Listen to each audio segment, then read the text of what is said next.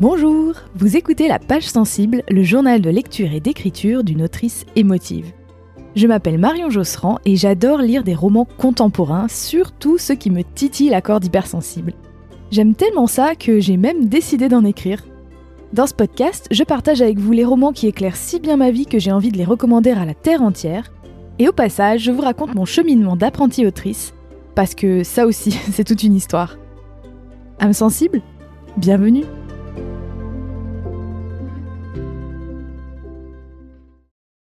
Salut, c'est Marion. Dans ce 25e épisode de la page sensible, je vous propose une interview avec l'adorable Louise Ourcade, que j'ai découverte par sa newsletter à la fois culturelle, sociologique et même un petit peu philosophique. Louise a 26 ans, elle vit à Paris, et à sa sortie d'école de commerce, elle s'est rapidement éloignée des parcours classiques pour chercher sa voie, notamment dans les domaines artistiques. Aujourd'hui, elle se consacre à l'écriture d'une newsletter qui a déjà plusieurs milliers d'abonnés, dont moi. En la lisant, j'ai vite remarqué que nous avions des goûts de lecture très similaires, et c'est pourquoi je suis ravie qu'elle vienne nous en parler dans le podcast. Côté lecture, Louise a choisi de nous faire découvrir Americana, un roman de l'écrivaine nigériane Chimamanda Ngozi Adichie, qui a directement intégré la liste de mes coups de cœur. Entre Nigeria, États-Unis et Angleterre, il raconte à la fois une histoire d'amour, d'expatriation et de retour aux origines, sur fond de réflexion autour des questions de race, de genre et d'identité en général. Ensuite, côté écriture, Louise nous racontera le cheminement professionnel et artistique qui l'a amené à écrire des newsletters. Un sujet sur lequel j'avais vraiment plein de questions car j'apprécie beaucoup ce format, que ce soit en tant qu'autrice ou en tant que lectrice. Bonne écoute Salut Louise Salut Marion Ça va? Ouais, super, super, super. Merci, merci d'être là euh, aujourd'hui euh, pour la page sensible. On va parler toutes les deux euh, d'un roman que tu as souhaité me faire découvrir, nous faire découvrir, qui s'appelle euh, Americana et que j'avais jamais lu. Et on va aussi parler euh, de ta pratique de l'écriture, notamment euh, des newsletters. si ça te va, je te propose qu'on commence par parler du roman d'Americana. On passe d'abord côté lecture et ensuite on bifurque sur l'écriture. Avec plaisir. Déjà, je voudrais commencer par te remercier pour cette recommandation parce que moi, je connaissais pas du tout. Alors, j'ai checké comment ça se prononçait. Chimamanda Ngozi Adichie, qui est cette euh, autrice nigériane qui a euh, à peu près 45 euh, ans, quelque chose comme ça. Du coup, tu m'as dit, ah, tu la connais pas, bah tiens, on pourrait parler de d'Americana. Du coup, bah, je voulais commencer par te demander pourquoi est-ce que tu as eu envie qu'on parle de ce roman-là? Alors, j'ai beaucoup hésité au début. Il y a plein de noms de romans qui me sont venus en tête. Et puis, en fait, Americana, ça fait. Enfin, je veux dire, j'ai un souvenir j'ai vraiment le souvenir de cette lecture. C'est-à-dire que je me rappelle être toute seule euh, dans un pays étranger. J'étais euh, étudiante à Madrid, donc j'étais assez euh, seule dans ma vie à Madrid. Je me promenais ah. toute seule tout le temps. Et en fait, à un moment, j'ai commencé à lire ce livre, à lire ce livre, et j'ai vraiment le souvenir d'avoir été complètement emportée par le roman, d'avoir rien fait d'autre que de lire pendant, je sais pas, quatre, cinq jours. Donc j'ai un, souvenir de cette lecture hyper euh, fort qui, résonnait euh, avec euh, le fait d'être seule dans un pays étranger. et puis j'ai adoré ce livre, quoi. Je l'ai dévoré, je l'ai trouvé passionnant. Tu dis que ça résonnait avec le fait d'être seule dans un pays étranger, et c'est vrai qu'on pourrait peut-être dire de, quoi ça parle. Hein. Donc Chimamanda Ngozi Adichie, c'est donc une autrice nigériane assez engagée elle a beaucoup écrit de nouvelles, d'essais, mais elle a aussi euh, publié trois romans. Et ça, donc, euh, Americana, ça s'écrit euh, avec un H. Hein. Bon, les gens pourront le voir dans, le titre de l'épisode. C'est donc son troisième roman. Il est paru en 2013. C'est une publication qui était à la fois américaine et nigériane, donc c'est écrit en anglais. Est-ce que tu as envie de nous dire en quelques mots de quoi ça parle? Le livre euh, raconte euh, l'histoire d'Ifemelou et Obinz, qui sont deux jeunes euh, lycéens nigérians qui vont commencer leurs études au Nigeria et en fait se séparer parce que les grèves des services publics et de pas mal d'universités au Nigeria font que c'est très compliqué de hmm. continuer les études. Donc Ifemelou, elle, va partir aux États-Unis et Obinz va partir à Londres et on va suivre en fait leur, leur parcours parallèle ils vont se perdre de vue, euh, se retrouver plus tard. Euh. Et en fait, on, donc l'héroïne, c'est surtout euh, Ifemelou qu'on suit, qui en fait découvre qu'elle est noire en arrivant aux États-Unis et qui va peu à peu, voilà, découvrir ce que signifie que c'est que la race, en fait, et la mmh. perception sociologique de la race. Elle va en faire un blog. Et voilà, ça donne tout un tas de réflexions assez passionnantes sur, sur la race, mais aussi les classes sociales. Enfin, c'est une lecture hyper, hyper intelligente, aussi avec beaucoup d'humour. de ce que c'est que la race, la classe, tout ça. Et n'hésite pas à continuer si c'est un peu incomplet. Bah oui, non, je pense que tu as extrêmement bien résumé. En gros, c'est c'est un, roman, je trouve, qui est assez malin dans sa construction parce que on va dire que la trame narrative principale, c'est une histoire d'amour. Hein, c'est une histoire d'amour euh, sur le long cours puisqu'ils se quittent à 19 ans et en fait ils se retrouvent à 32. Pendant 13 ans, ils, ils se voient pas en fait, hein, puisqu'ils sont sur deux continents différents. Et en même temps, c'est vrai que, comme tu l'as bien dit, c'est aussi une excuse entre guillemets pour parler de tout un tas d'autres choses, de bah oui, du, fait, euh, comme tu disais, de, se retrouver dans un pays qui nous est totalement étranger. Comme tu l'as bien dit aussi, de se rendre compte qu'elle est noire. Ça, j'ai trouvé ça hyper euh, frappant quand j'ai lu le roman. Je me suis dit, mais ah oui, c'est vrai qu'en fait, euh, si tu es dans un pays où tout le monde est noir, tu te dis pas, c'est ça fait pas partie de ton identité au quotidien, quoi, de te dire je suis noire. Aux États-Unis, effectivement, elle devient noire entre guillemets. Comme tu dis, il y a aussi pas mal d'humour notamment euh, dans son, son blog. Hein. C'est vrai qu'elle a ce blog euh, qui est assez second degré. C'est un peu caustique, où elle parle de ce que c'est que d'être noire aux États-Unis. Et, aussi, elle, euh, comment dire, elle se différencie de ce qu'elle appelle donc bah, les noirs américains, qui n'ont pas la, le même vécu du tout que elle en tant que finalement qu'étrangère, noire étrangère. Complètement. C'est vraiment, c'est un livre qui est très loin du cliché qu'on peut se faire de, enfin, elle, elle, a une lecture très euh, très subtile de la race et elle va différencier euh, les euh, Afro-Américains qui sont donc hmm. des familles établies aux États-Unis depuis des générations, les migrants qui sont là depuis une, deux générations seulement. C'est c'est hyper fin. Très fin et puis aussi ce qu'on n'a peut-être pas dit en, en introduction, c'est qu'il y a deux, deux narrateurs. En fait, il y a à la fois le point de vue d'Ifemelou, et aussi un petit peu moins, mais quand même présent, le point de vue de. Alors, moi, je disais, dans ma tête, je pensais au Binze, au Binze ou au Binz, je sais pas comment ça se dit, euh, son, son chéri, quoi. Et, euh, et c'est vrai qu'en en plus, ils sont pas dans le même pays, donc ils ont pas les mêmes vécus, et ça, ça apporte en plus euh, une finesse en plus qui fait que c'est pas. Ils ont pas forcément, ils sont pas forcément toujours d'accord tous les deux. Et ça aussi, ça apporte, je trouve, de la finesse. Alors j'ai moins, euh, comme j'ai lu jusqu'à la 300e page, j'ai un petit peu moins lu le point de vue d'Aubaz à ma relecture, mais euh, complètement. Oui, parce que donc tu me disais euh, tout à l'heure quand on se parlait avant l'enregistrement que, que ça faisait longtemps que tu l'avais pas lu en entier, donc qu'il y avait des choses qui étaient moins fraîches dans ta mémoire. Oui, oui, tu vas m'aider un peu. Très bien, on se souvient ensemble, a pas de souci. Une chose moi qui m'a frappée en lisant ce livre, c'est que je me suis rendu compte que c'était doublement dépaysant pour moi euh, je sais pas si tu as ressenti quelque chose comme ça, mais en fait, je me suis rendu compte que finalement, il y a une grande, grande partie euh, du livre qui se passe aux, États-Unis et une assez importante partie aussi qui se passe au Nigeria et dans, donc, dans le pays d'origine euh, des deux personnages et un, petit peu aussi au Royaume-Uni. Et en fait, moi, je me suis rendu compte que j'étais autant dépaysée par les passages aux États-Unis que les passages au Nigeria. Je, me suis dit, tiens, en fait, finalement, c'est deux cultures qui me sont très, très étrangères. Oui, oui, oui. Surtout par son point de vue, du coup, qui est extrêmement euh, curieux, ouvert. Euh. C'est vrai que son arrivée aux États-Unis, on, ressent complètement euh, ce, sentiment d'étrangeté quand elle découvre le mode de vie, ouais, le, matérialisme américain aussi. Après, après, moi, quand même, je trouve qu'il est un peu plus représenté dans nos séries, dans les séries qu'on voit, dans les films qu'on voit, dans nos voyages. Alors que c'est vrai que l'Afrique, euh, on peut tous avoir un truc un peu. Euh, d'ailleurs, elle en parle vachement bien dans un talk, euh, dans un de ses TED Talks disponibles sur YouTube, où elle dit qu'en gros, on a, on est nombreux à avoir une perception de l'Afrique. En gros, c'est un continent où, en gros, tous les pays, c'est la crise, la misère, les galères, le terrorisme, et on a une, une vision extrêmement bah, négative, violente, uniforme de l'Afrique. Et c'est vrai que pour le coup, euh, je suis entièrement d'accord. Malgré euh, les quelques voyages que j'ai pu faire en Afrique, euh, j'avais cette perception hyper cliché. Ouais. Alors que les États-Unis, j'ai quand même l'impression qu'on a pu accéder à plus de voilà de, représentation, de. Oui, oui. Maintenant que tu le dis, ça me frappe aussi.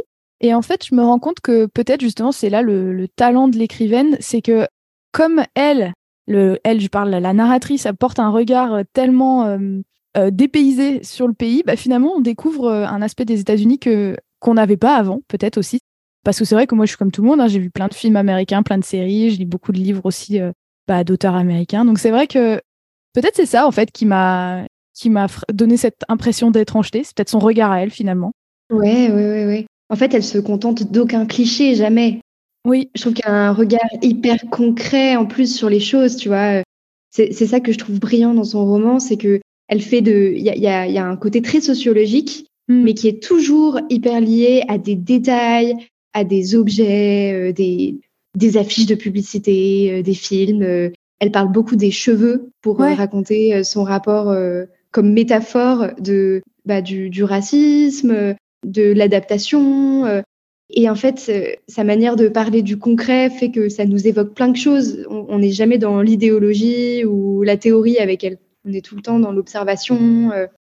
Je suis contente que tu dises observation parce que c'est vrai que c'est une des réflexions que je m'étais faite en lisant. Je me disais, euh, la personne qui a écrit ça a forcément un sens de l'observation hyper aigu parce que quand elle décrit les scènes, les personnages, les interactions, ça va toujours être, comme tu dis, dans des, dans des détails qui peuvent paraître infimes. Ça va être un mouvement euh, des doigts, ça va être euh, la forme d'un bracelet, un vêtement, quelque chose qui peut paraître imperceptible, mais finalement, on, on, voit très très bien où elle veut en venir avec cette accumulation de détails, et finalement que rien n'est insignifiant, que tout est culturel, Et que tout est signifiant en fait. Complètement, complètement. C'est ça ce qui rend ce roman euh, passionnant. Euh. Et en même temps, elle est très. Euh, elle met pas non plus l'histoire des personnages, leurs émotions et tout ça au service d'une théorie. Ça reste un, un, vrai roman avec des personnages complexes, une histoire d'amour incroyable. Enfin, il y a un vrai équilibre, je trouve, entre l'histoire qui nous emporte, qui nous qui nous fait, qui nous met des papillons dans le ventre, qui nous mmh. émeut, etc. Et euh, l'intérêt un peu plus, voilà, intellectuel, euh, sociologique. Ah, je suis totalement d'accord et je pense que c'est un exercice hyper casse-gueule en plus de dès qu'on aborde euh, des sujets comme ça et parce qu'elle elle y va hein, quand même elle parle de beaucoup de choses elle parle aussi énormément de féminisme donc forcément d'intersectionnalité tout ça mais c'est vrai que je pense que par exemple féminisme pour le coup c'est pas un mot qui apparaît dans le roman ou alors très peu et oui, elle, arrive à, finalement prioriser l'histoire et c'est avant tout un roman. Parce que il y a pas longtemps, j'avais lu un, livre de Jonathan Coe qui s'appelle alors Middle England. Je crois que c'est c'est le cœur de l'Angleterre, voilà. Où en gros, il, raconte, euh, il a essayé de faire un roman euh, un peu un peu du même format que celui-ci, un roman choral autour du Brexit. Et en le lisant, je me disais bah c'est très bien écrit, c'est très intéressant, j'apprends plein de choses, mais j'ai pas l'impression de lire quelque chose qui est un roman avant tout. J'avais vraiment l'impression qu'il essayait de faire passer des idées et ça m'avait gâché mon plaisir. Et, je l'avais lu vraiment pas très longtemps avant de lire Americana. Et je me suis fait la réflexion qu'Americana ne tombait pas du tout dans cet écueil-là, que effectivement on est dans une histoire, on est dans des personnages qui sont hyper crédibles, qui sont pas juste des euh, des paravents pour porter une idée ou pour euh, dire tiens elle euh, elle c'est l'expat, lui c'est le gars qui reste au pays, lui c'est le cousin ceci. Enfin c'est des vrais personnages incarnés quoi. Ouais, je suis complètement d'accord. Et tu vois, toi qui es une fan de Sally Rooney, et moi aussi d'ailleurs, mais je trouve que, que, que Shimamanda Ngozi Adichie le fait un petit peu mieux.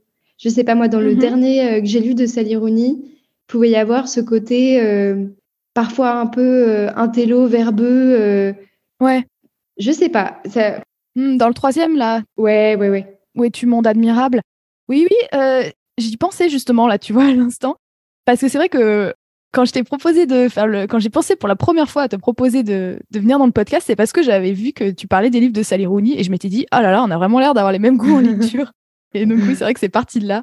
Et c'est aussi pour ça qu'une amie m'avait recommandé euh, ta newsletter, c'est parce que elle, m'avait dit, ah, elle parle de Sally Rooney euh, comme toi, parce que je saoule tout le monde avec Sally Rooney. Ah mais j'aime trop. Hein. Ah mais j'adore.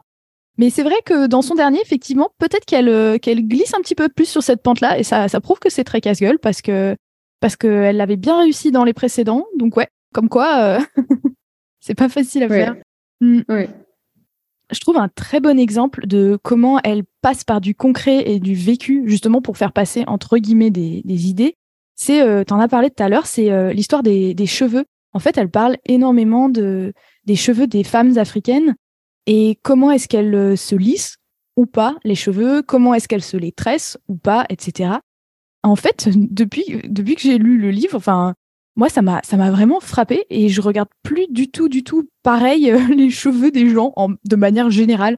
Je me dis, ah, c'est, c'est fou de me dire que, que j'avais jamais pensé, que j'avais pas connaissance de à quel point ça peut être euh, une contrainte énorme dans nos sociétés. Euh, alors, du coup, pas en Afrique, mais par exemple aux États-Unis, mais ça c'est le cas aussi en France, bah, d'avoir des cheveux crépus et que c'est un bordel pas possible en fait. Ouais, c'est incroyable. Et du coup, elle raconte dans le roman euh, si je me rappelle bien, euh, à un moment, elle doit passer un entretien d'embauche. Euh, clairement, on lui fait comprendre que si elle se les lise pas, si elle fait pas quelque chose, elle passera pour la sauvage, quoi. Et que, mm. en fait, enfin voilà. Et donc, en fait, le voilà, l'adaptation des migrants d'origine africaine ou africain passe par la domestication de leurs cheveux crépus. Et ils le payent en fait parce qu'ils doivent utiliser des produits qui sont hyper violents, ah cancérigènes, etc. Enfin, c'est pas juste se lisser les cheveux tous les matins. Et encore, déjà, c'est c'est un investissement en temps et en énergie euh, juste euh, énorme. Mais, mais en plus, euh, c'est assez violent, quoi. Ouais. En lisant ce livre, ça c'est un, exemple parmi tant d'autres, je me suis rendu compte aussi que même si je pensais que j'étais sensibilisée aux questions de race, de racisme, etc., je me suis dit, bah, en fait, on peut pas, tant qu'on n'est pas dans la, dans la peau de, de, de quelqu'un de racisé, en fait, on, on a aucune idée.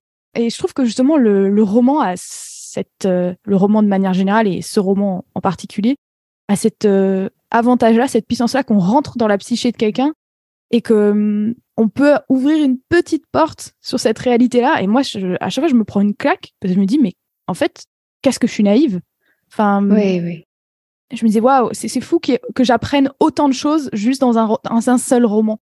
C'est-à-dire quelle est la masse de toutes les autres choses que je ne sais pas sur l'expérience que c'est que d'être une femme noire dans un pays blanc? C'est vrai que c'est le pouvoir euh, de la lecture, quoi. C'est incroyable. Ça permet de se mettre dans les, pompes euh, de quelqu'un qui a une toute autre expérience euh, dont on n'a pas idée. Elle raconte aussi l'exotisme que sa couleur, enfin que son parcours, sa couleur de peau peuvent créer dans le regard des autres. Enfin, ça se limite pas du tout. Les, cheveux sont un peu le, le symbole du livre, mais elle, euh, elle décrypte plein de d'anecdotes, d'échanges qui sont lourds de sens, quoi. Ouais, ah ouais, ouais. Je me demandais aussi, comme tu me dis que tu, que tu l'avais lu il y a cinq ans, qu'est-ce qui, cinq ans après, donc peut-être même avant de relire les 300 pages que tu as relues là pour préparer le podcast, finalement, qu'est-ce qui t'était resté de ce roman? Qu'est-ce qui t'avait le plus marqué? Qu'est-ce qui, qu'est-ce qui reste en mémoire? Bah, je me rappelais de tout ce qu'on vient de se dire quand même, de, du, de, de l'intérêt euh, sociologique euh, du livre, combiné à, à, un vrai roman, quoi, comme, que, comme, comme je te disais, pardon. Ouais. Je me rappelais aussi avoir été hyper inspirée par euh, Melou, en fait. Au-delà de, de, de, tous les sujets euh, plus sociaux qu'aborde le livre, vraiment, j'étais, mais j'avais été hyper inspirée par sa personnalité sa franchise, son honnêteté, ouais, son humour, euh, sa curiosité, sa sensibilité aussi. Son... Et puis après, en fait, moi, je pense que c'est des, des personnages qui, qui ont participé peut-être à me à m'orienter, alors peut-être euh, complètement inconsciemment, mais euh, aujourd'hui, quand je pense à des personnages qui peuvent m'inspirer aujourd'hui dans ma vie, bah, Melou en fait clairement partie, quoi. La manière dont elle, voilà, elle finit par prendre la parole, à écrire son blog, à s'affirmer euh, comme une femme euh, qui s'excuse pas de penser. Carrément. enfin voilà, qui qui s'excuse pas euh, d'aimer, qui s'excuse de rien en fait. C'est en ça aussi que le roman est hyper féministe. C'est voilà, c'est une vraie forte personnalité qui je trouve est hyper inspirante quand on est une jeune femme. Mais oui. Voilà.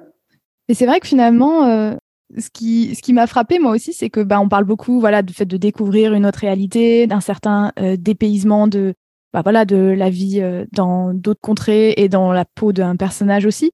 Mais finalement, il y a moi, il y a aussi plein de choses dans ce roman qui m'ont parlé de façon très intime finalement euh, sur l'amour, sur la, le fait qu'elle cherche son orientation professionnelle, par exemple. Complètement, complètement. Elle a, elle, elle a quelque chose de totalement universel et encore une fois, bah ouais, c'est ça la, la puissance du roman. Complètement d'accord. Du coup, je ne sais pas si tu voulais ajouter quelque chose sur Americana avant qu'on poursuive sur la question de l'écriture. C'est vrai que la, deuxième partie là sur laquelle on est allé assez, on est allé un peu rapidement sur le côté, voilà, le roman qui t'impacte de manière intime et tout. C'est vrai que c'est vraiment un personnage, je trouve, auquel j'ai concrètement hyper envie de ressembler, en fait, tu vois. Et ah ouais. Il y a assez peu de romans. Alors, il y en a dans les romans de Rooney maintenant, mais de jeunes femmes euh, qui écrivent, qui ont une voix, qui s'expriment en ligne, qui n'ont pas peur de dire ce qu'elles pensent, qui n'ont pas peur de faire peur aux hommes. Enfin, tu vois, il y, a, je, je trouve ça. Euh, j'avais, je pense que c'était un des premiers romans que je lisais sur une femme voilà qui un peu un peu euh, intellectuelle qui avait une voix en fait et qui, qui, voulait qui avait besoin de se faire entendre de faire entendre euh, sa vision du monde je trouvais ça hyper inspirant je pense même à l'époque où je l'ai lu même si tout ça était encore un peu inconscient ah, c'était le moment où je commençais à écouter la poudre enfin tu vois c'était un peu le début de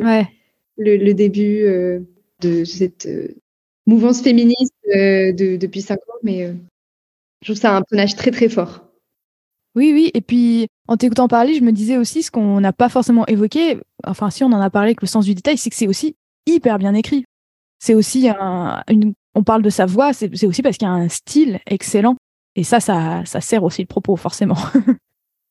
et c'est vrai qu'on n'a pas du tout parlé de l'histoire d'amour, mais elle est trop belle. Enfin, ça, elle, elle m'émeut cette histoire. Euh, et, je trouve que elle a une manière de d'écrire. Euh, les, sentiments, la tendresse, la confiance. Euh. J'ai relu un passage là tout à l'heure et tu vois, en ce moment, euh, je suis célibataire et j'étais vraiment, mais oh, c'est exactement ça que je recherche. enfin, tu vois, genre, en fait, en fait l'amour qui donne une dignité. En fait, je trouve que c'est un mm. roman aussi qui parle beaucoup de d'amour de soi, de dignité, de confiance en soi et en l'autre, et de manière totalement universelle pour euh, les personnes noires évidemment, mais aussi voilà pour tout un chacun quoi. Oui, oui, oui. et d'ailleurs aussi, moi, ce qui m'a beaucoup parlé, bah, je suis un tout petit peu plus âgée que toi, j'ai 30 ans, et ce qui m'a beaucoup parlé aussi, c'est la façon dont les personnages se quittent à 19, se retrouvent à 32, et ne s'aiment pas du tout de la même façon, en fait, à ces deux époques de leur vie. Et le fait, euh, toutes les expériences, le fait qu'ils ont grandi, en fait, hein, qu'ils sont sortis tout à fait de l'enfance, comment est-ce que ça influe sur leur relation? Moi, ça m'a beaucoup parlé à titre euh, personnel, le, le fait que peut-être on sait mieux ce qu'on veut, ce qu'on vaut, euh, ce qu'on cherche. Ça, ça j'ai trouvé ça très, très subtilement amené aussi et très intéressant. Carrément. Et je pense à autre chose aussi qui est euh, présent dans ce livre et que je trouve intéressant, c'est que la vision de la réussite est assez euh, subtile, c'est-à-dire qu'en fait on, se dit voilà, il fait Melou, elle est partie aux États-Unis, elle a refait sa vie là-bas, euh, elle a créé ce blog, elle qui voilà, elle en vit, enfin voilà, c'est vraiment c'est vraiment la définition de la réussite. Et pourtant elle se ressent ce besoin intime de retourner au Nigeria et je trouve que voilà, ça donne à voir un peu différentes euh, visions de, de ce qu'est la réussite, qui n'est pas en fait euh, une espèce de cliché de parcours. Euh, et ça m'a un peu fait penser à, à Connemara, je sais pas si tu l'as lu, de Nicolas Mathieu, que j'ai lu assez récemment. Moi aussi, bah, il est sorti il n'y a pas si longtemps. Ouais, et qui je trouve aussi avait donné à avoir une lecture un peu nuancée de ce que mhm. c'était que réussir sa vie, parce qu'il montre, voilà, des, il montre en parallèle un parcours de personnes qui restent en gros euh, dans un bled euh, dans les Vosges et euh, un autre un parcours de femme qui part à Paris, qui fait une école de commerce, qui en gros réussit selon les critères objectifs de réussite. Et en fait, le roman montre que non, c'est pas la, réussite. Ouais, il n'y a pas de recette, quoi. Ouais, exactement. Mmh. Totalement. Oui, oui, c'est vrai que c'est un bon parallèle. J'y avais pas du tout pensé. Tout à fait. Eh bien, écoute, euh, je pense qu'on a fait un petit peu le tour. Alors, on va bien sûr toutes les deux se dire après coup, ah, j'aurais dû parler de ça, etc. Mais bon, c'est comme ça, le temps est limité. Si ça te dit, euh, on peut passer euh, côté écriture. Avec plaisir. Aujourd'hui, si je t'ai invité sur le podcast, bah, c'est parce qu'on a des goûts en lecture commun, mais aussi parce que tu écris. Et mm, j'ai adoré ta newsletter numéro 18 qui est sortie en février, que tu avais appelée Qu'est-ce que je vais faire de ma vie où tu parles de ce long cheminement qui t'a amené à, l'écriture. Et bon, je vais pas te faire euh, refaire euh, tout le film, mais euh, la question que je voudrais te poser, c'est qu'est-ce que tu trouves du coup dans l'écriture que tu ne trouvais pas ailleurs? Ah, c'est difficile comme question. Je pense plusieurs choses. Je pense que déjà, c'était facile pour moi. Je pense que à la base, j'avais, je sais pas, une sorte de besoin d'expression, tu vois, mmh besoin de me sentir entendue, besoin de donner mon avis. J'ai toujours eu besoin de qu'on m'écoute. Et je pense que pendant plusieurs années, j'ai un peu cherché des moyens d'être écoutée. Et en fait, j'ai fait du théâtre, j'ai fait du dessin, et en fait, je, pendant toute la durée de mon école de commerce, j'ai un peu essayé de trouver des moyens d'expression, et il se trouve que rien n'était plus naturel que les mots, et que et en fait, c'est ce qui était facile pour moi. et, à un moment, j'ai senti que c'était ça, et, et j'ai commencé à, à, écrire sur des sujets. Après, ça reste un peu mystérieux. Hein, je sais pas trop, euh, je sais pas trop euh, pourquoi euh, j'écris. Mais, mais tu vois, ça peut être l'écriture, mais je sais que j'aime beaucoup parler aussi. Enfin, en tout cas, c'est les mots. C'est les mots. Bientôt un podcast de Louise Urquhart, peut-être. Qui sait? Enfin, je sais, je sais pas, mais en tout cas, c'est vrai que les mots, c'est quelque chose d'hyper évident pour moi et, et j'adore trouver les bons mots, les mots justes. Alors après, que ce soit à l'oral ou à l'écrit, oui, bah ça, ça me parle beaucoup. Hein. C'est vrai que c'est aussi euh, bah, mon, mon, mon, médium de choix. Ouais, toi qui écris un roman et qui a un podcast. oui, oui. c'est vrai que j'aime bien, j'aime bien écrire et j'aime bien parler aussi. j'aime bien qu'on écoute. c'est mieux. oui. bah oui, forcément, ça me parle. Et du coup, quand tu dis, quand tu dis que c'était facile pour toi, finalement, je me demande aussi. Enfin, c'est une réflexion que j'ai euh, avec des amis, on, s'est fait un petit groupe d'amis créatrices. Donc, il euh, y en a, il y en a une qui est comédienne, il y en a une qui est illustratrice, il y en a une qui est photographe.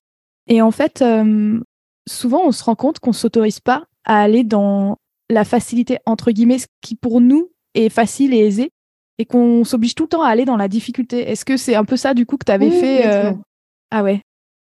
Ah bah ça me parle trop. Euh, je, en, tout cas, c'était pas conscient, mais c'est vrai que bah déjà moi j'avais pas l'impression qu'écrire euh, c'était une capacité quoi. Pour moi, tu vois, on apprend tous à lire et à écrire en primaire. donc déjà je je savais pas du tout que j'étais peut-être à l'aise dans l'écriture. Tu vois, pour moi tout le monde était à l'aise dans l'écriture en fait. Donc c'était même pas une question. Donc en fait peut-être que ça m'a poussé à essayer bah, de voilà le, dessin, le théâtre où je me disais bah là il y a vraiment des, des talents euh, à développer qui sont euh, originaux, qui me distinguent des autres. Alors c'est un peu inconscient, hein, c'est des voilà j'essaye de m'analyser, mais euh, mais oui oui ça me parle et c'est vrai que en fait comme comme ça me paraissait assez facile d'écrire, je me disais bon bah c'est que c'est pas compliqué donc en fait c'est que ça vaut pas grand chose quoi. Alors qu'en fait c'est précisément là où on est à l'aise, là où on se sent là où on sent une espèce de liberté, une abondance et tout, que qu'on est à notre place en fait. Ah oui, c'est sûr, et ça, me fait penser justement un peu à la, notion de travail, c'est-à-dire qu'on a un peu cette idée, et je trouve que c'est assez français aussi, enfin, on parlait tout à l'heure de, culture américaine, etc. Cette idée que le travail, ça doit être difficile, ça doit être pénible, sinon ça n'a pas de valeur, et ça veut dire qu'on, si c'est pas dur, si c'est pas fatigant, si c'est pas pénible, ça veut dire qu'on n'est pas dans la bonne voie. Moi, j'ai l'impression qu'on m'a inculqué ça à l'école, en tout cas, euh, ça c'est sûr. Ouais, ouais. Après, euh, pour nuancer un peu ce que j'ai dit, euh, c'est à la fois facile dans la posture. Enfin, je sens que c'est que c'est naturel et que je me sens là où je dois être, etc. Après, écrire une newsletter, ça quand même, c'est, je trouve ça quand même assez difficile. Ça me prend beaucoup de temps, d'énergie, de travail. Il y a des moments où je bute complètement, où je sais plus ce que je, ce que j'ai envie de dire. Je me prends vraiment la tête. C'est donc donc c'est pas non plus un process euh, simple de A à Z. Après, euh, voilà, comparé au dessin, je me sens beaucoup plus libre, beaucoup plus euh, naturel, beaucoup plus à ma place. Oui, finalement, c'est plus ça, c'est l'histoire d'être au bon endroit, plus que la, la, facilité. Et justement, je voulais te demander, parce que là, donc, on, on évoque le format newsletter, donc je te demanderai juste après pourquoi tu as choisi ce format-là, mais juste pour clarifier, est-ce que tu dirais que c'est le médium principal, enfin le format principal dans lequel tu écris, ou est-ce que tu as d'autres pratiques de l'écriture euh, en parallèle ou que tu aurais eu par le passé éventuellement euh? Écoute, euh, non. alors par le passé, bah, j'ai toujours un petit peu écrit, tu vois, j'ai toujours un peu un mmh. carnet, un peu un truc de journal intime. Après, quand j'étais en école, j'aimais bien écrire des critiques de films j'étais un peu dans les, tu vois, j'étais un peu engagée dans les mmh. assos, euh, journal, etc. Après, j'ai beaucoup dessiné, mais j'accompagnais souvent mes dessins de petits textes. J'écrivais des carnets de voyage. Je faisais une espèce de mix entre écriture et mmh. dessin. Et après, en fait, je me suis mise à écrire en freelance, mais alors là, c'est beaucoup plus alimentaire, tu vois. Ça va du post LinkedIn au copywriting de site internet et tout. Donc, c'est voilà, c'est beaucoup moins, ça me fait un peu moins vibrer, mais voilà, faut, faut bien payer son loyer. Et après, ouais, la newsletter. En fait, j'ai commencé à écrire une newsletter chez Génération XX, qui était un podcast dans lequel j'ai fait un stage il y a deux ans. Et j'ai commencé à écrire une newsletter en écrivant la newsletter du podcast. Et à ce moment-là, j'ai un peu découvert les newsletters, etc. J'ai commencé à m'inscrire à plein de newsletters. Et du coup, en fait, à un moment, dans le cadre de mon projet dessin, je me suis dit, vas-y, euh, je lance une newsletter juste pour parler de mes dessins, tu vois, c'était vraiment euh, annexe et tout dans ma tête. Et en fait, petit à petit, j'ai eu moins envie de dessiner et de plus en plus envie d'écrire et, et c'est l'écriture qui est restée en fait. Donc le projet euh, annexe est devenu le projet principal. Ça, je trouve ça génial parce qu'en fait, finalement, ça, moi, moi, ce que j'en retiens, c'est qu'il ne faut pas hésiter à, à, essayer des choses nouvelles et que, en fait, on, tant qu'on n'a pas découvert la bonne voie pour soi, en fait, on peut pas le savoir avant. enfin, je sais pas comment, c'est un peu bizarre ma phrase, mais c'est en fait, on, tâtonne et au bout d'un moment, on est sur les bons rails et on dit ah ça y est, j'y suis quoi. Mais exactement. En fait, euh, oui, c'est ça. Rétrospectivement, euh, t'es complètement dans le flou. Euh, il y, a que l'expérience qui peut qui peut révéler les trucs. Tout à fait. Et du coup, je me dis, je pense à, à, ces personnes qui écoutent le podcast et qui peut-être sont pas forcément très très au clair sur ce que ça représente ce format newsletter. Comment est-ce que tu décrirais euh, le format de la newsletter tel que toi tu le pratiques? Parce qu'évidemment, il y a plein de formats différents, mais un peu l'écosystème dans lequel ça s'inscrit et comment tu fais ta newsletter en fait? À quoi ça ressemble? Alors, moi j'ai découvert euh, les newsletters donc il y a 2-3 ans. Alors, non, j'ai pas découvert les newsletters il y a 2-3 ans, mais j'ai découvert euh, l'utilisation de la newsletter comme un vrai mmh. format voilà, littéraire, journalistique et tout il y a 2-3 ans, au moment où il y a Substack, la plateforme Substack américaine qui a commencé à vraiment euh, gagner de la visibilité et où de plus en plus de journalistes, euh, écrivains euh, se voilà quittaient leur rédaction en fait et rejoignaient cette plateforme pour écrire en indépendant. Et donc j'ai commencé à m'inscrire à des newsletters américaines d'abord et puis ensuite voilà des françaises. Pourquoi je me suis mis là-dessus? Franchement, c'était un peu par hasard, mais j'aimais le côté ma newsletter va arriver dans les boîtes mail des gens ce qui peut sembler un peu intrusif aussi, mais c'est vrai qu'on a on est dans une période où on est tellement inondé de contenu. Euh, il y a un peu un côté, euh, toute stratégie est la bonne pour se rapprocher des gens. Euh, ce qui, bon après les gens ont évidemment la, liberté de se s'abonner ou de se désabonner, mais c'est vrai qu'aujourd'hui il y a un moment où j'ai tenu un blog pendant quelques mois, il y a, y a 3-4 ans, et en fait, c'était pas très motivant parce que les gens te lisent pas forcément t'as pas le sentiment de faire grandir une, une, communauté, etc. Enfin, surtout quand tu vois qu'à côté, il y a des newsletters qui ont, euh, qui, qui, qui, ont ça. Donc, c'est vrai que j'avais un peu envie de bénéficier de cette hmm. possibilité.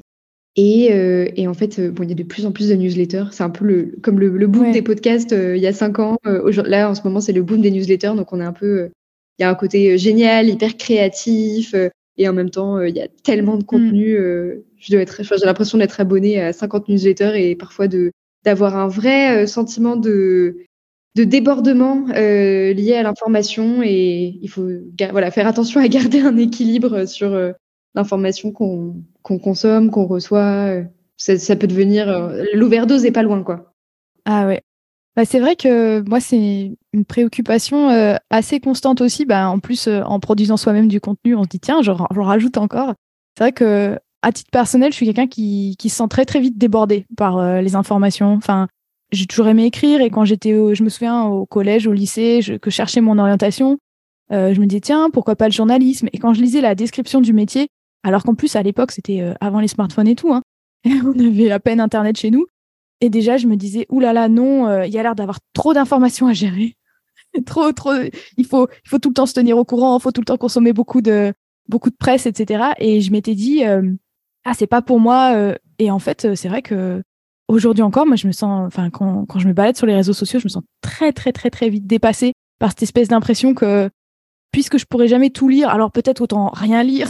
Un peu mais, mais justement personnellement en tant que à la fois en tant que productrice de contenu et consommatrice de contenu moi j'aime beaucoup le format du mail justement parce que comme tu l'as bien dit on choisit de s'abonner et aussi de se désabonner et du coup, pour moi, c'est vraiment un contenu que, quand, quand je lis une newsletter, c'est vraiment parce que je l'ai choisie et c'est pas parce que je me balade sur mon portable euh, en ayant un peu la tête à moitié ailleurs et, et hop, j'ai du contenu qui tombe, euh, qui tombe dans mon œil comme ça, quoi. C'est, j'ai décidé que je suivais cette personne et que ce qu'elle disait euh, m'intéressait et je choisis le moment où je clique sur le mail pour l'ouvrir et, et, le moment où je sors du mail pour arrêter de lire, quoi. Ouais, non, mais complètement. Je suis complètement d'accord avec toi. Et euh, je trouve qu'en fait, c'est un moyen de pallier euh, tous les défauts des réseaux sociaux. Euh. c'est vrai que moi, je suis pas du tout dans le même état d'esprit quand je lis une newsletter. En effet, que j'ai vraiment choisi consciemment, etc. Et où en fait, je sais aussi qu'il y a beaucoup de non, c'est pas vrai ce que je veux dire. J'allais dire, il y a plus de boulot sur une newsletter que sur un post. C'est pas toujours vrai. Il y a des newsletters un peu bâclés, comme il y a des contenus hyper léchés et travaillés sur les réseaux sociaux. Mais voilà, c'est vrai que je suis pas dans le même état d'esprit quand je suis quand je traîne sur Instagram avec des notifications qui voilà qui arrivent sans mmh. cesse. je je suis pas du tout concentrée, je zappe, je passe d'un poste à l'autre. Alors que la newsletter, c'est un moment voilà je, où je suis concentrée, apaisée. je sens que j'ai dit toute mon énergie à la lecture. Et c'est vrai aussi qu'il y a ce côté un petit peu euh, plus à long terme, parce que finalement, tu, tu parlais de Substack euh, tout à l'heure, qui est donc euh, la plateforme sur laquelle tu publies ta newsletter. Et c'est vrai que moi, je l'ai découverte assez récemment. Et je trouve ce concept génial, c'est-à-dire qu'en fait, on envoie la newsletter, elle va arriver dans la boîte mail des gens, mais après, elle reste sur le site de Substack. Et finalement, tu as un profil et où on voit toutes tes newsletters et où en fait, on peut les consulter. Et finalement, c'est un article de blog. Ça, je trouve ça assez génial parce que c'est vrai que quand on passe du temps et, c'est vrai que certaines de tes newsletters sont très longues, très illustrées, hyper travaillées, beaucoup de liens, beaucoup de contenu et j'imagine le temps que ça mmh. doit prendre. C'est vrai que ça fait suer entre guillemets de l'envoyer et après, fou, il se passe entre guillemets plus rien. Alors que là, elle est en ligne, euh, les gens peuvent continuer à la découvrir, à la consulter, même 3, 5, 6 ans plus tard. Ça, c'est vrai que c'est un côté de Substack que je trouve hyper euh, attrayant. Ah, pour le coup, euh, ça, je trouve ça génial et, euh, et je recommande Substack euh, à n'importe qui. Enfin, je trouve que c'est une super, à la fois techniquement, j'aime bien le graphique, j'aime bien cette double possibilité d'envoyer une newsletter, mais aussi de publier sur le blog en même temps. Enfin, je trouve ça hyper bien fait, hyper ergonomique.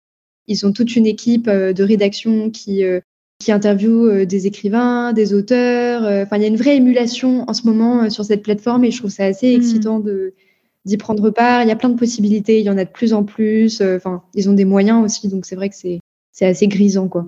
Ah ouais, trop bien. Bah, franchement, moi, c'est ça fait un moment que je me pose la question euh, de, de basculer. Euh.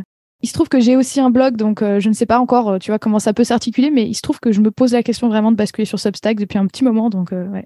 Mais bon, quand on est parti sur un outil, c'est chiant de changer. ouais, ouais, c'est sûr, c'est sûr. Il y a un truc aussi, un avantage de la newsletter, je trouve, c'est que bah, tu vois, sur, les réseaux sociaux, comme tu es un peu dans cette espèce de jungle où il faut se faire entendre et tout, il y a un peu cette question de comment euh, je vais me faire entendre qui entre en jeu, qui est assez malsain et que moi je trouve hyper euh, pressurisante. Euh, tu vois, et en fait, je me retrouve à me poser, quand j'écris un post, je me retrouve à me poser des questions que j'ai pas envie de me poser, tu vois, genre, est-ce que les gens, est-ce que ça va marcher? Est-ce que mon post va être visible? Est-ce que les gens vont lire? Est-ce que, et du coup, en fait, la tentation de faire un truc un peu putaclic est hyper présente. Alors qu'en fait, quand tu sais que tu arrives sur la boîte mail des gens, il y a quand même un côté, euh, t'as vraiment pas envie d'envoyer n'importe quoi. Enfin, tu sais que les gens vont la recevoir, donc en fait, euh, tu as juste envie euh, que les gens euh, trouvent ton truc utile, qu'ils perdent pas de temps. et donc, je trouve que c'est, en fait, moi, ça me fait travailler dans un sens que je trouve bon, mmh. alors que sur Instagram, parfois j'aime bien, hein, tu vois, poster des trucs sur Instagram, publier des stories, des posts et tout. Il y a des textes que j'ai travaillé vraiment, que j'ai publiés en post. Mais euh, en fait, je suis tellement parasitée par des questions euh, d'ego, euh, de regard des autres, de machin. Je trouve ça, je trouve ça un peu épuisant et, et je trouve que la newsletter permet de contourner tous ces, tous ces, toutes ces questions. Ah ouais, c'est un point que je trouve super, super intéressant parce que mmh, c'est vrai que finalement, tu te concentres sur le fond, quoi.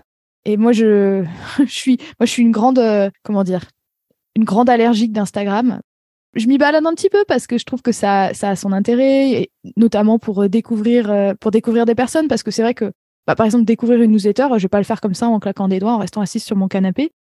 Donc c'est sûr que notamment Instagram peut me permettre de, voilà, de découvrir des personnes, etc. Mais, mais c'est vrai que je, je perds très très vite patience et je pense que c'est peut-être parce que je ressens justement ce côté, euh, je sais pas, c'est assez intuitif. Enfin, je ne peux pas vraiment mettre des mots concrets dessus, mais juste, je ressens un malaise en fait. Ouais, je comprends trop. moi aussi, moi aussi. C'est très difficile de mettre des mots dessus. Mais en fait, comme tu sais, enfin, j'avais écrit une newsletter là-dessus, je m'étais un peu posé la question, mais Enfin, pour moi, c'est à partir du moment où tu sais que les gens euh, sont là pour euh, une forme d'auto-promo. Alors, ça dépend des gens, ça dépend des... Il y a des super comptes, des gens qui font un travail incroyable et tout. Mais il y a un peu toujours cette notion d'auto-promo qui est là et qui, du coup, euh, rend tout le truc. Enfin, en fait, en fait qui biaise, je trouve, toute intervention. Enfin, voilà, il y, a un, y a un côté un peu nombriliste inhérent à Instagram avec lequel j'ai un peu du mal. Et... Alors, pas toujours, parce qu'il y a des comptes qui sont qui sont pas du tout dans cette logique. Et voilà, je voulais, je voudrais pas dire un truc euh, ultra cliché sur les réseaux sociaux, mais. Oui, mais on, on va dire qu'on est quand même dans une tendance générale. Et c'est vrai que c'est difficile, comme tu le disais tout à l'heure, même si c'est pas notre intention de départ. En fait, la, la plateforme, elle est construite et ça, la culture de la plateforme est construite de telle manière que c'est hyper dur de, de, résister et de pas. Et je pense que moi, du coup, c'est vrai que bah, j'ai, ouais, du coup, j'ai pas de patience. Mais complètement, complètement. Non, mais c'est vrai. En fait, même un compte qui est génial et tout, bah, tu vas voir euh, le nombre de, le nombre de likes et tout, et du coup, en fait, ça crée cette espèce de compète, qui, qui est hyper euh, fatigante. Et tu vois, euh, la newsletter, je trouve ça hyper rafraîchissant de pas savoir tout de suite. Alors, forcément, chaque newsletter finit par exposer ses stats parce que parfois, tu as besoin d'avoir un peu des sponsors, etc. Mais qui est pas, voilà, c'est, c'est, likes, c'est vues, qui soient pas visibles. Je trouve ça hyper rafraîchissant. Et, ça donne une liberté au lecteur aussi, parce qu'en fait, quand tu lis, quand tu quand tu regardes un post sur Insta, que tu vois que tel ou tel a liké, bah il y a un côté moutonnier inhérent à l'humain qui va faire que tu vas liker aussi parce qu'un tel a liké, du coup ça doit être intelligent. Alors qu'en fait, euh, quand tu es devant une newsletter ou un livre ou plein d'autres trucs, évidemment, euh, ta liberté de lecteur, elle est, elle est, elle est là, quoi. Mais tellement. Mais oui. J'avais pas pensé comme ça, mais en fait, je pense que probablement c'est ça qui m'attire, ouais. Parce que c'est vrai que ben, si quelqu'un s'inscrit à ma newsletter, il a aucune idée de combien il y a de personnes sur la liste. Et moi, si je m'inscris à une newsletter, j'ai aucune idée. Et finalement, du coup, ouais, je prends le contenu, euh, je le juge par moi-même, quoi. Je, quand je reçois le contenu, je dis ah tiens ça me plaît ou ah tiens ça me plaît pas, mais mais j'ai pas, ouais, j'ai pas l'avis d'autres personnes qui viennent parasiter ça, c'est vrai. Il y a pas, c'est gratuit, quoi. Enfin. Ah oui, bah, écoute, j'adore ces réflexions. Enfin, de toute façon, moi, c'est mes, que ce soit le podcast, la newsletter, euh, le blog, c'est vraiment des, des formats que j'aime justement pour ça, pour le fait qu'il y a un contact direct. Quand on écoute la, voix de quelqu'un euh, dans un podcast, on ne sait pas combien d'autres personnes sont en train d'écouter, qui a liké, qui a pas liké, et, je trouve ça super. Euh. Enfin voilà, moi c'est ce que j'aime aussi dans ces formats un peu plus longs, un peu plus euh, long terme, et puis qui vont rester, qu'on peut découvrir des années plus tard. C'est assez vertueux, je trouve. Je suis complètement d'accord avec toi. Peut-être une petite dernière petite question de curiosité. Est-ce que donc je vois que tu as écrit beaucoup de choses qui relèvent finalement de la, non-fiction, donc parce que tes newsletters, voilà, c'est beaucoup des réflexions euh, sociologiques sur la vie, sur l'art, etc. Tu me disais que tu avais écrit des critiques de films, des choses comme ça. Est-ce que tu as la tentation des fois, euh, alors tu disais que tu écrivais des petits textes qui accompagnaient tes dessins, est-ce que tu as la tentation des fois d'aller vers la fiction, peut-être vers le, la nouvelle ou le roman, ou, pas, ou pas du tout Oui, c'est un peu dans un coin de ma tête. Après, euh, voilà, faut, faut trouver le temps. Je, je, je, je sais pas, euh, j'ai pas non plus d'idées, tu vois. En fait, j'ai des, des petites micro-idées parfois de temps en temps qui me viennent en tête, mais je, je ressens pas euh, l'urgence, euh, une, une, une, inspiration qui mériterait que là, j'arrête tout et que j'écrive un livre, tu vois. Après, euh, peut-être qu'il faut que je, je, décomplexe un peu ça et mais, mais en fait, je sais pas par quoi commencer. Peut-être qu'il faudrait que je me trouve un atelier mmh. d'écriture. Je sais pas. Mais en tout cas, pour l'instant, je me sens un peu démunie, un peu voilà, je, je sens qu'un jour, j'aimerais bien tester autre chose. Je ne sais pas encore très bien quoi et je ne sais pas très bien encore euh, comment. Ça marche. Eh ben, écoute, ça, me parle. Je pense que c'est euh, moi il y a cinq ans, donc tu vois, finalement, ça colle. Hein. Mon premier manuscrit de, roman, j'avais commencé à avoir l'idée en 2017. Donc tu vois, j'avais j'avais 24 ans. Et avant ça, euh, j'avais jamais, je m'étais jamais lancée, enfin dans quoi que ce soit qui pourrait ressembler à un roman, vraiment, enfin ou à une œuvre de fiction. Donc euh, ça m'est venu et après une fois que une fois que j'ai commencé, bah maintenant c'est marrant parce qu'après on se dit ah mais en fait c'est bon je sais faire et après maintenant j'ai tout le temps des idées et, et voilà après c'est comme tu dis le temps qui manque. Mais euh, mais oui oui ça ça a juste besoin de maturer. Faudrait que tu me racontes euh, comment t'as comment t'as je sais pas si tu l'as déjà raconté dans un épisode. Bah comment te, comment tu t'y es mis Est-ce que justement tu as attendu d'avoir un peu cette tu vois l'inspiration avec une, trame, un scénario qui t'est tombé du, tombé du ciel ou est-ce que, enfin, tu vois, est-ce que tu as fait un atelier est-ce que... Parce que je sais pas du tout comment faire en fait. Ah bah, pour le coup, je vais te faire une réponse hyper pourrie qui est que effectivement, c'est c'est venu un peu tout seul. C'est c'est venu du d'une situation en fait que je vivais et où je me disais waouh là il y a trop matière à mon premier manuscrit c'est vraiment c'est une fiction hein, bah, le deuxième aussi enfin j'écris que de la fiction pour l'instant. Mais quand même euh, c'est parce que j'ai vécu une situation où je me disais ouh là là j'ai l'impression d'être dans un film.